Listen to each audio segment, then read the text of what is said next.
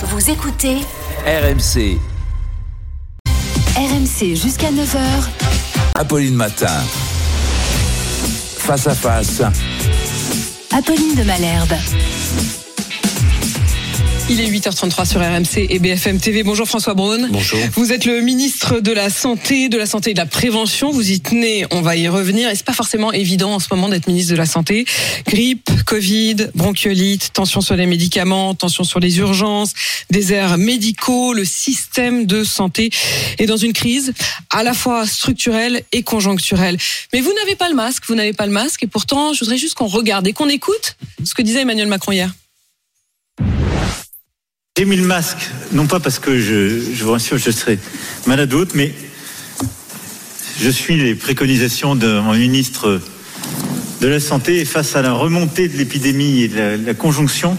Je pense que c'est bien de faire de la pédagogie parce qu'on on n'a pas envie de revenir vers des obligations généralisées forcément.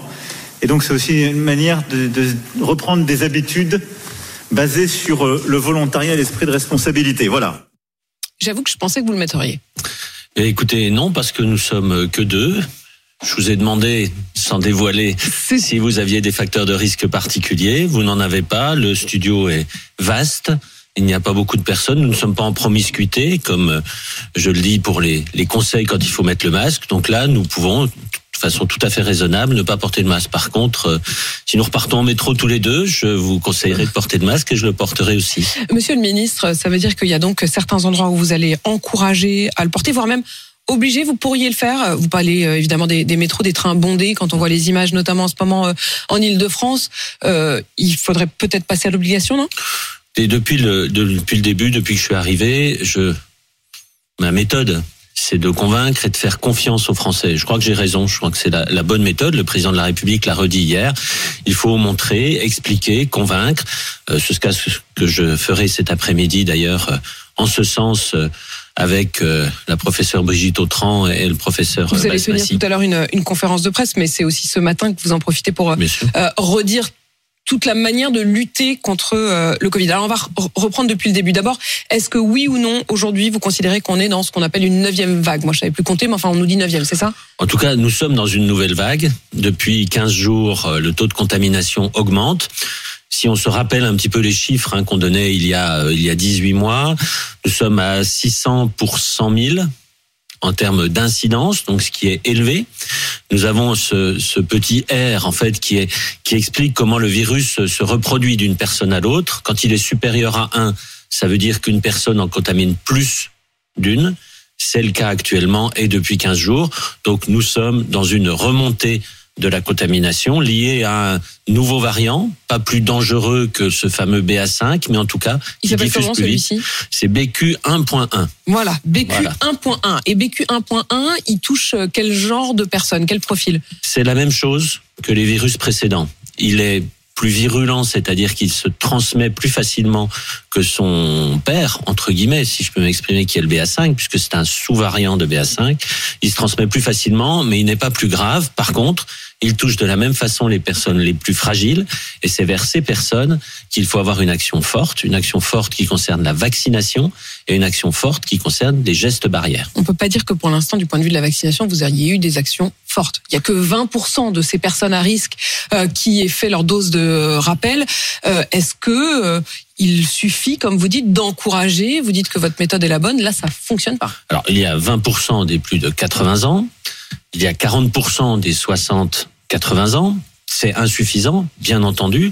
C'est pour cela qu'avec mon collègue Jean-Christophe Combe, nous allons euh, avoir un message encore plus fort vis-à-vis des directeurs d'EHPAD, par exemple, euh, des C'est quoi un message plus fort? Ça veut dire quoi? Ça, ça Un message dire, plus fort, euh, ça veut dire maintenant, euh, il va y avoir des morts. Enfin, je crois qu'il faut être clair. On continue à mourir tous les jours en France du Covid, alors qu'on peut se faire vacciner. Donc ça, c'est pour les personnes fragiles, les Ceux personnes qui âgées. meurent aujourd'hui, euh, j'allais dire docteur, mais vous l'êtes aussi, mais euh, monsieur le ministre, ceux qui meurent aujourd'hui en France du Covid, c'est qui? Ce sont les personnes âgées, les personnes qui ont ce qu'on appelle des facteurs de risque, une hypertension artérielle, un diabète, une obésité, alors qu'ils sont pas forcément âgés. Et puis ce sont surtout les patients, par exemple, que j'ai été voir la semaine dernière à l'hôpital Foch, ce sont les patients qui sont traités pour le cancer, qui sont ce que l'on appelle immunodéprimés. Sont, ou des patients qui sont greffés, par exemple, sont des patients qui ne réagissent pas au vaccin de par le traitement qu'ils ont, qui sont donc extrêmement fragiles et pour lesquels la seule protection, ce sont les gestes barrières, le port du masque, le lavage de mains. Et la vaccination de leurs proches, de leur entourage? Exactement, vous avez raison, la vaccination de leurs proches et de leur entourage. C'est pour ça que l'autre message qui est important, c'est que tout le monde peut se faire vacciner. La vaccination n'est pas réservée aux personnes à risque ou aux plus de 60 ans, comme j'ai pu l'entendre. La vaccination, c'est pour tout le monde. Mais la cible, même si le terme n'est pas très bon, la cible pour moi, ce sont les plus fragiles, bien évidemment. Alors moi, je trouve que ça, c'est assez théorique. C'est-à-dire qu'on a quand même eu du mal à comprendre qui devait se faire vacciner tout ou le monde. pas. Depuis le début, vous dites les plus de 60 ans. Maintenant, vous dites en fait tout le monde. Sauf que dans les faits, on a l'un de nos journalistes qui s'est rendu hier dans deux pharmacies. Euh, il a une quarantaine d'années, il est jeune, en bonne santé, mais il a dit voilà, moi, je souhaite me faire vacciner. Donc, si je vous écoute ce matin, il a le droit et il n'y a Bien pas sûr. de problème, il peut y aller. Sauf que la première pharmacie lui a dit euh, eh bien, on n'est pas prêt, on sera prêt, revenez euh, après les fêtes, donc au 1er janvier. C'est pas normal. Donc il va dans une deuxième pharmacie et là on lui dit on ne vaccine pas les moins de 60 ans parce qu'on n'a pas reçu de directive de la part de la DGS, la Direction générale de la santé et le pharmacien qui lui a dit il parle à la télé avant que ce soit vraiment officialisé. Ah non, mais c'est officialisé depuis le début. Enfin, je on va pas donner une directive alors qu'on a dit dès le départ que le vaccin était accessible à tout le monde. Donc je le redis, je le répète, je le répéterai autant de fois qu'il faut. Tout le monde peut se faire vacciner contre la grippe et contre le Covid. Il y a une partie de la population qui est plus à risque. C'est de ma responsabilité en tant que ministre de la Santé et de la Prévention d'avoir un message plus fort sur ces personnes à risque, parce que ce sont les personnes qui peuvent mourir du Covid. Mais tout le monde peut se faire vacciner. Il est tout à fait normal euh, que si vous allez voir euh, vos parents âgés pendant les fêtes, et c'est Mais- tout l'enjeu mais des vous vous fêtes. compte si la pharmacie dit oui mais revenez le 1er janvier. Non, les mais ça, c'est ça, pas, c'est pas acceptable. Je vais pas vous demander le nom de la pharmacie. Non, non, mais de toute façon, je vous le donnerai pas. C'est mais, pas mais- acceptable. Mais, de fait, mais de fait, euh, c'est quand même ça la situation. Il y a eu cette confusion pendant longtemps. Maintenant, ça y est, vous commencez à faire passer le message que tout le monde peut y aller. Euh, mais, mais c'est vrai que euh, on, on ne sait pas, on ne comprend pas. Et si les pharmaciens eux-mêmes ne le savent pas, j'avoue que c'est compliqué, quoi. Bah, j'ai un peu, oui, vous avez raison. euh, C'est pour ça que j'insiste, bien entendu. Euh, maintenant, cette vaccination. Mais vous allez ouverte. envoyer des directives, la- la- visiblement, ce Et qu'ils ils les ont, la, ils la les ont direction de déjà. la ils les ont déjà. Ils sont déjà les directives en disant que la vaccination est ouverte à tout le monde.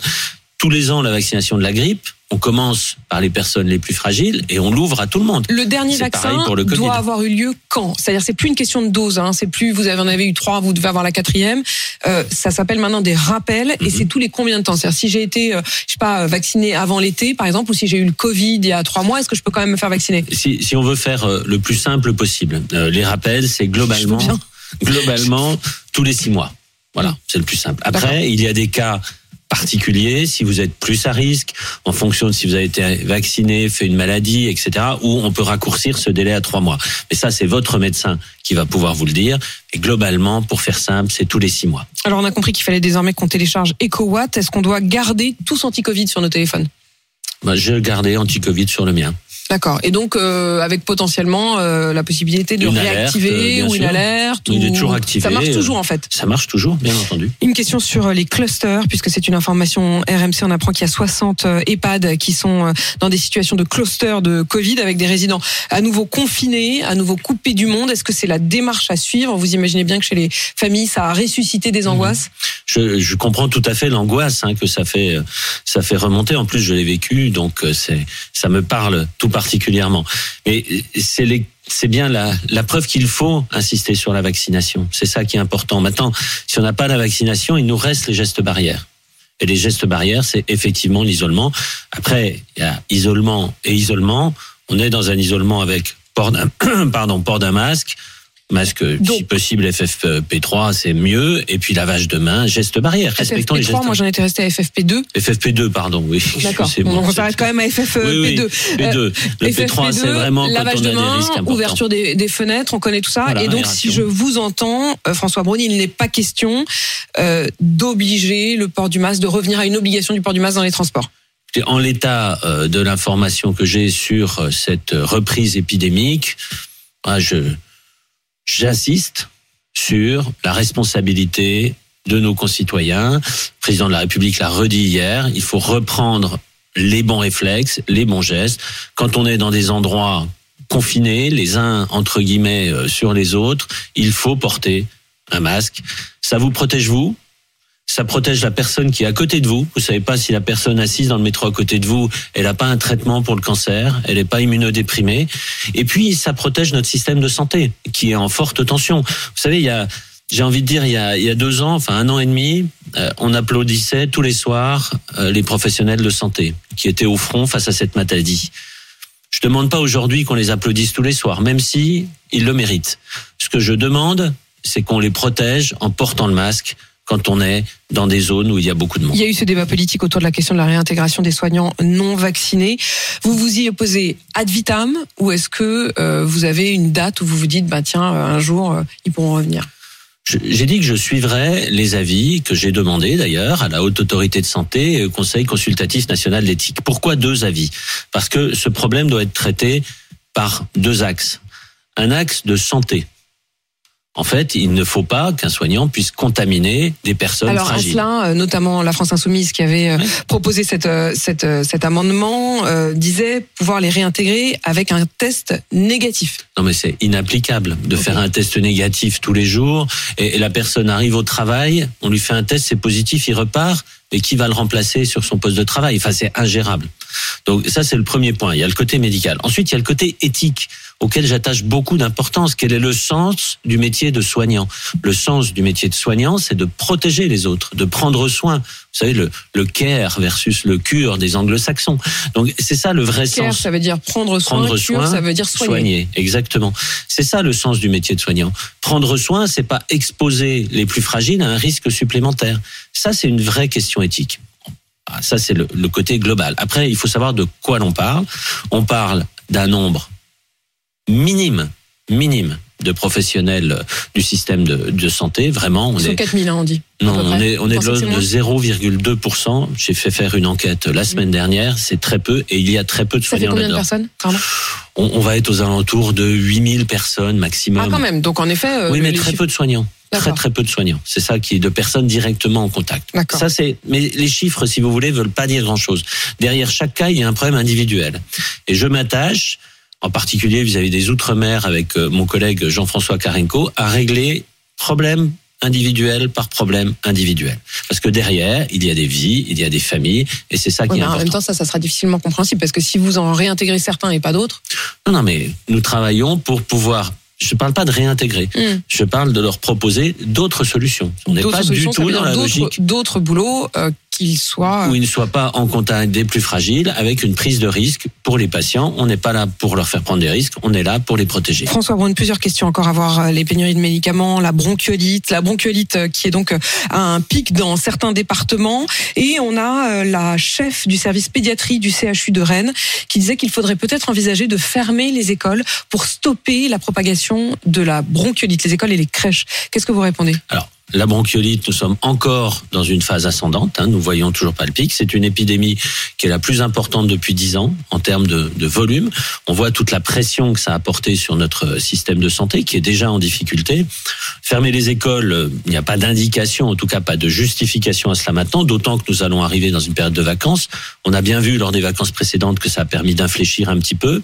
Là, on arrive à une, une durée qui nous laisse espérer euh, une petite descente, mais cette bronchiolite, elle est, enfin la, la difficulté, la crise qu'il y a autour de la bronchiolite, elle est assez euh, symptomatique des difficultés de notre système de santé. Elle nous permet de se repencher sur le problème de la santé de l'enfant d'une façon globale. Et euh, j'ai ouvert euh, avant-hier les assises de la santé de l'enfant et de la pédiatrie, de l'enfant et de l'adolescent, avec justement l'objectif d'avoir une feuille de route au printemps sur les années qui viennent pour revoir complètement Non, cette ça, prise en bien, charge. Monsieur le ministre. Mais au printemps, euh, l'épidémie qu'on traverse aujourd'hui, elle sera derrière nous. Enfin, j'espère. Euh, et il y a quand même une question immédiate. Mhm. Euh, quand vous écoutez, en effet, la chef du service pédiatrie du CHU de Rennes, elle tire le signal d'alarme. Et elle, elle dit, si ça ne tenait qu'à moi, j'envisagerais de fermer les écoles pendant un temps pour stopper la propagation de l'épidémie. Ça, vous dites non? Non, non, mais déjà, enfin, la bronchiolite, elle touche quels enfants? Les Tout enfants de moins de deux ans. Donc c'est pas Mais une question d'école. des frères et sœurs dans les écoles, non? Oui, non, mais c'est pas une question d'école. Je veux la dire, on fait, voilà, à la limite, on se pose la question sur les crèches, mais on fait attention, on se lave les mains. Bah, je veux dire, Même la, fermeture des question. crèches, vous dites non? Non, je dis non parce que euh, de toute façon, les gestes barrières vont là aussi nous protéger et nous protègent. Donc c'est pas c'est pas du tout une question d'école. Maintenant, je, je, je connais l'investissement des soignants de la pédiatrie qui sont sous pression avec cette euh, crise depuis euh, plus d'un mois maintenant. J'ai pris des mesures immédiates pour améliorer leurs conditions de travail en termes de rémunération, en termes de reconnaissance de la pénibilité dans les services de soins continus, euh, la possibilité de racheter du matériel quand il en manque. Ça, je dirais que c'est le traitement immédiat face à cette crise. Maintenant, il m'importe de prendre en compte euh, les difficultés sur le long terme. C'est ça les assises de la pédiatrie et de la santé de l'enfant. Et on a bien compris ça, ce Et nous serait, avançons. euh, avec euh, avec euh, des annonces euh, au printemps. Euh, François Braun, euh, difficulté de la bronchiolite, difficulté pédiatrique, et tout ça à un moment où il n'y a plus de doliprane, plus d'amoxicilline. Alors, ce, sont deux problèmes différents, bah, si, si je peux me c'est un peu le permettre. même, c'est-à-dire que comme votre enfant a de la, a la bronchiolite, euh, il y a aussi Ouais. du doliprane comme traitement. Bien sûr. Alors, le doliprane, donc c'est le doliprane pédiatrique qui pose problème. Je, je vais être très clair et très transparent par rapport à ça. On a eu des soucis, si vous vous souvenez, il y a un mois et demi avec le doliprane. Oui. On a beaucoup parlé du doliprane. C'était là des, des problèmes d'approvisionnement, des problèmes de fabrication du doliprane. Je m'étais exprimé en disant, euh, suite à l'avis des professionnels de- de- du médicament, que le problème allait être réglé dans les semaines qui viennent. J'assume tout à fait ce que j'ai dit à cette le, époque. quelques Sauf semaines que qui là, viennent, là, on se retrouve avec euh, donc, plus de qu'est-ce qui se sirop passe enfant. Plus de sirop enfant. Pourquoi on n'a plus de sirop enfant Alors, le sirop enfant est, est fabriqué pourtant en Europe, majoritairement en Allemagne. Mais là, nous avons eu, heureusement, c'est en cours d'être réglé, un mouvement social chez Sanofi qui produit justement et qui euh, importe finalement de l'Allemagne en France euh, ce, ce sirop enfant chez ses distributeurs, une centrale de distribution qui a diminué la distribution. Ils n'ont fourni la semaine dernière que 30% de ce qu'ils fournissent d'habitude. Donc c'est pas un problème de, de stock, si vous, vous voulez, c'est un problème de distribution. reprendre la production? Alors c'est pas un problème de production, c'est un problème de distribution essentiellement. Un peu de production, mais surtout de distribution. Le mouvement social est en train d'être réglé, ça va reprendre. Donc on aura et on a du doliprane qui va revenir. En plus, pris une mesure. C'est très technique, mais les pharmaciens ne commandent plus directement chez Sanofi, mais, Mais chez le via les grossistes, ce qui permet aux grossistes, euh, voilà, ce qui permet aux grossistes de répartir de façon géographique. Donc, on a du doliprane, peut-être pas aujourd'hui dans toutes les pharmacies. Il y a des alternatives aussi au doliprane. Donc, le, le pas, pour les moins problème, de six, pas pour les moins de six mois. pas pour les moins de Pas six pour les mois. moins de six mois. Non, Et c'est quand même ceux qui, en général, euh, Mais sont touchés par la, par je la veux dire, bronchiolite je veux aiguë, dire quelque chose sur le sur le doliprane, comme sur euh, d'autres produits d'ailleurs. L'amoxicilline. Enfin, pardon, mais l'amoxicilline Ouais, enfant. Restons, restons d'abord sur le doliprane, si vous permettez, juste pour une petite précision. Euh, je veux pas qu'il y ait de moment de panique, et je veux pas que les gens stockent. Pourquoi je dis cela? Parce que hier, en une journée, nous avons consommé, si je peux me permettre, trois journées de stock. On n'a pas eu enfant de doliprane enfant. On n'a pas eu trois fois plus de malades en une journée. Simplement, les gens, je comprends leur angoisse et leur inquiétude, mais sont allés dire, je vais aller en chercher au cas où. Non, il faut éviter de faire cela. On aura du doliprane en fonction des besoins.